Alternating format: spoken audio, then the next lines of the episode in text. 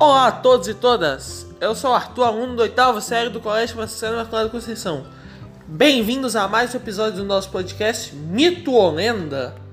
Hoje contarei a história do mito Amazonas. Sim, aquelas bolsas que vemos montadas a cavalo nos filmes mitológicos.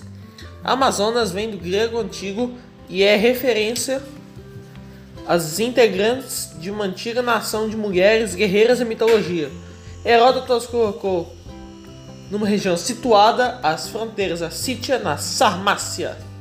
As Amazonas foram associadas com diversos povos históricos ao longo da Antiguidade Tardia. A partir do período moderno, seu nome passou a ser associado com as mulheres guerreiras da atualidade. O termo Amazonas é frequentemente utilizado para se referir a mulheres que não montam a cavalo, participando de provas de equitação em destreza salto. E bom, pessoal, esse foi o nosso vídeo de hoje. Espero que tenham gostado. Próximo episódio, novos mitos e lendas. Até mais!